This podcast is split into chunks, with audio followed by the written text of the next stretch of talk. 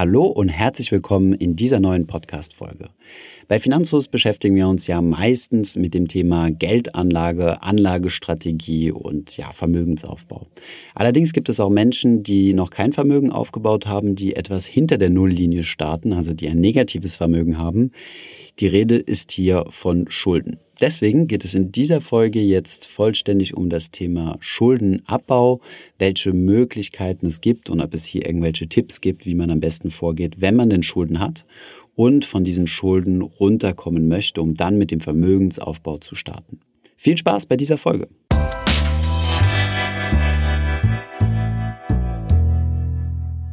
Hi, mein Name ist Thomas von Finanzfluss und heute werden wir uns mal mit dem Thema Schulden beschäftigen. Wir werden uns mal anschauen, wie man denn am besten vorgeht, wenn man denn Schulden hat und wie man diese am sinnvollsten abbaut. Außerdem werden wir uns auch mit der Frage beschäftigen, ob es denn Sinn macht, wenn man denn Schulden hat, diese direkt mit seinem gesamten zur Verfügung stehenden Kapital abzubezahlen oder ob man doch lieber einen Teil des monatlich verfügbaren Einkommens nutzt, um parallel zur Schuldenrückzahlung Vermögen aufzubauen. Legen wir direkt mal mit dem ersten Schritt los, wenn es denn darum geht, Schulden abzubauen. Zunächst einmal musst du deine Schuldensituation wie bei den meisten Finanzentscheidungen erst einmal grundlegend analysieren. Stell dir eine ganz genaue Liste auf der Schulden, die du denn hast.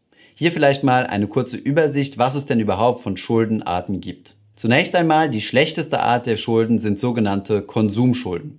Bist du zum Beispiel in Urlaub gefahren und hast dafür einen Kredit aufgenommen? Hast du dein Auto auf Pump gekauft, beziehungsweise vielleicht auch deine Hochzeit auf Kredit finanziert?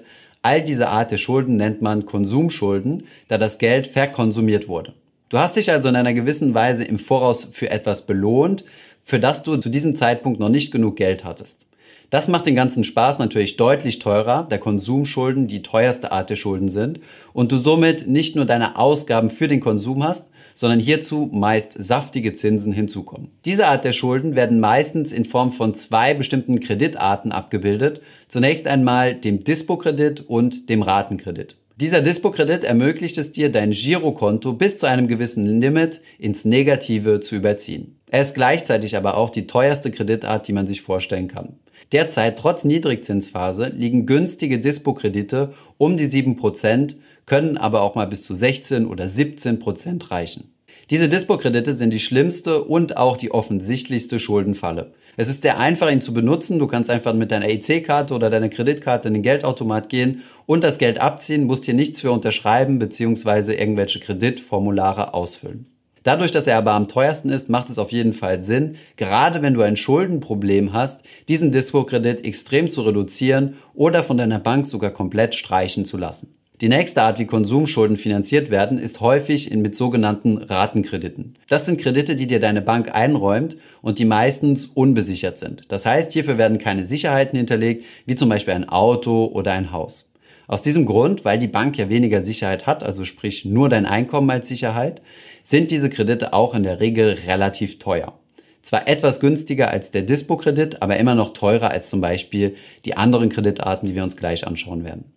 Kommen wir direkt zu diesen anderen Kreditarten. Hierzu gehen wir zunächst einmal von den Konsumschulden weg und kommen zu sogenannten Finanzierungsschulden bzw. auch Hypothekenschulden. Das sind Schulden, die meistens mit dem Kauf einer Immobilie in Verbindung gesetzt werden oder mit einer etwas längerfristigen Investition. Hierzu können zum Beispiel auch Schulden zählen, die du aufgenommen hast, um deine Ausbildung zu finanzieren. Sei es zum Beispiel ein Studium oder eine Weiterbildung, die es dir ermöglicht, einen gewissen Beruf auszuüben oder in deinem Beruf weiter fortzuschreiten. Diese Schulden sind schon mal weitaus weniger schlimm als Konsumschulden, weil ihnen in der Regel ein Gegenwert entgegensteht.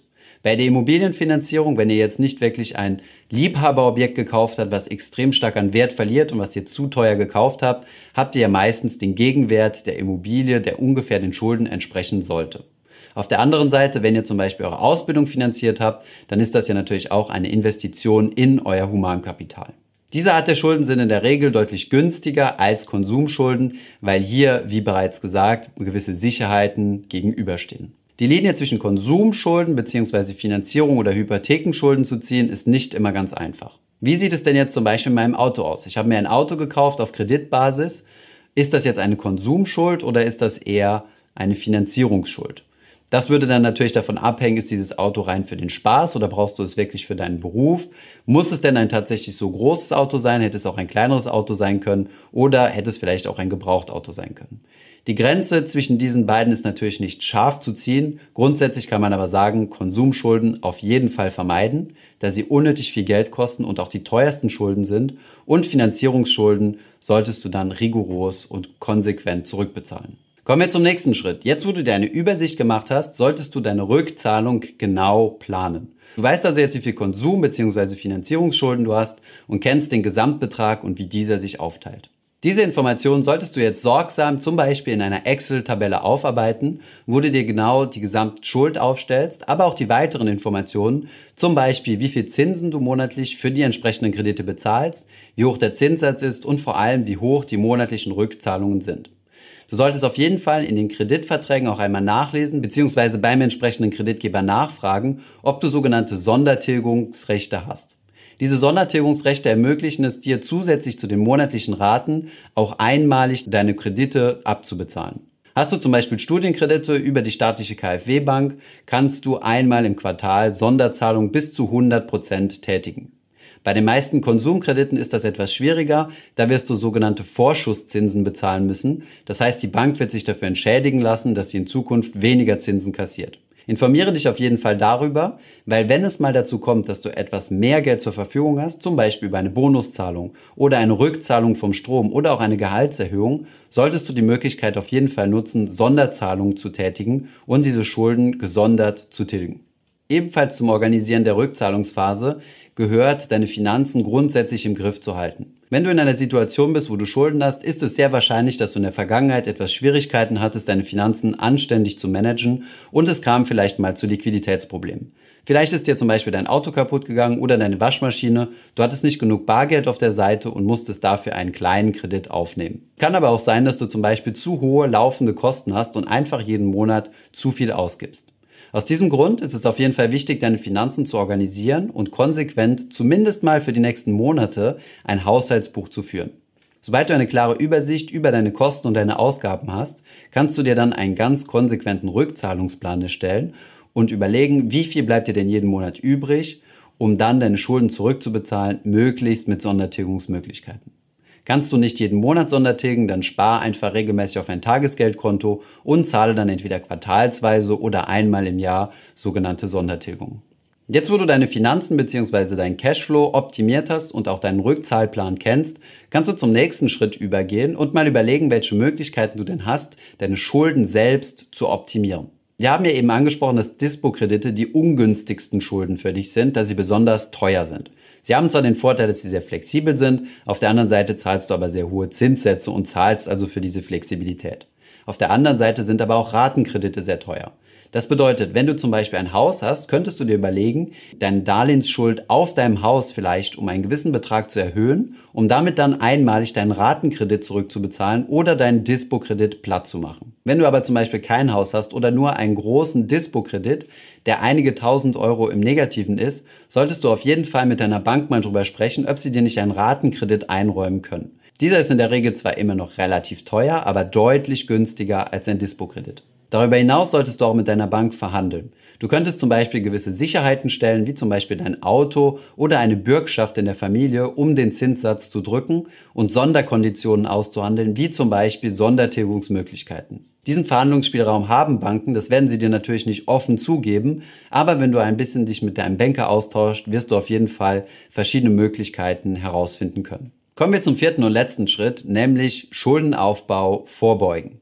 Jetzt, wo du deinen Plan hast, deine Schulden abzubauen, an denen du dich auf jeden Fall rigoros, sehr wahrscheinlich über einige Jahre halten musst, solltest du über die Zukunft nachdenken. Wie bereits angesprochen, bist du vermutlich in diese Schuldensituation gekommen, weil du deine Finanzen nicht vollständig im Griff hattest, beziehungsweise unerwartete Ereignisse auf dich eingetroffen sind und du somit zu Liquiditätsengpässen gekommen bist. Vielleicht hattest du auch einfach nur nicht den richtigen finanziellen Mindset und dir war nicht bewusst gewesen, wie negativ es denn für deine Finanzen ist, auf Pump in Urlaub zu fahren. Im vierten Schritt solltest du jetzt aber auf jeden Fall solchen Situationen vorbeugen.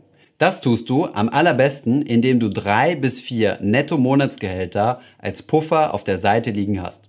Auf der Seite liegen bedeutet nicht in ETFs oder Aktien investiert, sondern einfach auf einem Tagesgeldkonto geparkt. Das Argument, dass es auf einem Tagesgeldkonto ja keine Rendite gibt, zählt nicht, Denn die Rendite dieses Geldes ist nicht das, was du mit dem Tagesgeldkonto verdienst, sondern einfach der Fakt, dass du keine teuren Dispozinsen bezahlen musst, wenn es denn hart auf hart kommt. Hättest du nämlich zum Beispiel gar keine Rücklagen, null, und es kommt ein unerwartetes Ereignis auf dich zu, bist du verpflichtet, in deinen Dispo-Kredit zu hauen und somit irgendwo zwischen 7 und 17 Prozent Zinsen zu bezahlen. Hast du aber Geld auf deinem Tagesgeldkonto liegen, sparst du dir diese 7 bis 17 Prozent Zinsen. Das ist also quasi das Äquivalent deiner Rendite. Kommen wir nun zum Bonusthema, was ich eingangs ja schon angesprochen hatte, nämlich wie sich denn Leute verhalten sollen, die Schulden haben und trotzdem gerne investieren möchten. Hier gibt es genau zwei Standpunkte, die in der Regel auch immer heiß diskutiert werden. Zunächst einmal gibt es den Bestsellerautor Gerd Kommer, der in seinem Buch Kaufen oder Mieten ganz konsequent sagt, wer Schulden hat, zahlt zunächst einmal die Schulden zurück und fängt dann mit dem Vermögensaufbau an, ohne Wenn und Aber. Auf der anderen Seite gibt es Leute wie zum Beispiel Bodo Schäfer, der schon seit Jahrzehnten in seinem Buch Der Weg zur finanziellen Freiheit geschrieben hat, dass es auf jeden Fall Sinn macht, gleichzeitig Schulden abzubezahlen und gleichzeitig Vermögen aufzubauen. Die Argumente sind vielfältig. Auf der einen Seite sagen die Verfechter des Schulden direkt zurückbezahlens, dass es einfach aus finanzieller Sicht am meisten Sinn macht.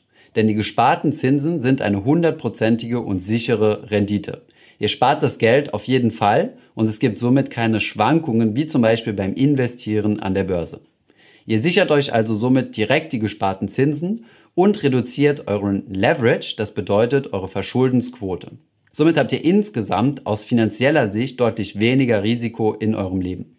Die Verfechter der Strategie Schulden abbezahlen und gleichzeitig Vermögen aufbauen, sagen aber, dass es deutlich mehr Sinn macht, gleichzeitig beides zu tun, einfach weil man sich mit dem Thema Geldanlage schon früh beschäftigt und auseinandersetzt und schon lernt, sich mit Aktien oder ETFs auseinanderzusetzen. Sie argumentieren, dass es auch deutlich motivierender ist, gleichzeitig zu investieren und zu sehen, wie sein Portfolio wächst, als einfach nur Schulden zurückzubezahlen und nach einigen Jahren konsequenter finanzieller Arbeit dann bei Null zu stehen, statt im Negativen. Aus diesem Grund wird argumentiert, dass es mental einfach sinnvoller ist, gleichzeitig Vermögen aufzubauen, auch wenn das die Schuldenrückzahlung verlangsamt.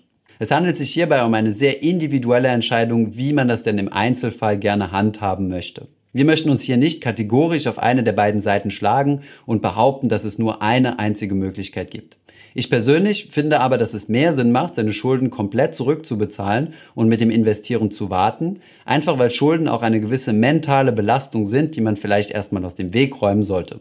Außerdem macht es natürlich aus finanzmathematischer Sicht definitiv Sinn. Nichtsdestotrotz bin ich trotzdem der Meinung, dass man sich nebenbei seine Rücklagen aufbauen sollte, das heißt die eben erwähnten drei bis vier Netto-Monatsgehälter. Wenn ihr Schulden habt, hält euch ja trotzdem nichts davon aus, euch finanziell zu bilden, euch Wissen anzueignen, um dann direkt mit dem Vermögensaufbau loszulegen, sobald ihr eure Schulden zurückbezahlt habt. Wie bereits erwähnt, ist das aber definitiv eine individuelle Entscheidung und es gibt da keinen hundertprozentig richtiger Weg. Ich hoffe, diese Podcast-Folge hat dir gefallen. Wenn ja, dann zöger doch nicht in deinem Umfeld bei deinen Freunden und Bekannten von diesem Podcast zu sprechen und wenn du auf iTunes bist, dann lass uns doch gerne eine Bewertung da und einen Kommentar, denn das hilft uns, mehr Menschen zu erreichen und für das Thema finanzielle Bildung zu begeistern. Wie immer findest du in den Show Notes und in der Beschreibung zu dieser Podcast-Folge alle wichtigen Verlinkungen. Vielen Dank fürs Zuhören und hoffentlich bis zum nächsten Mal.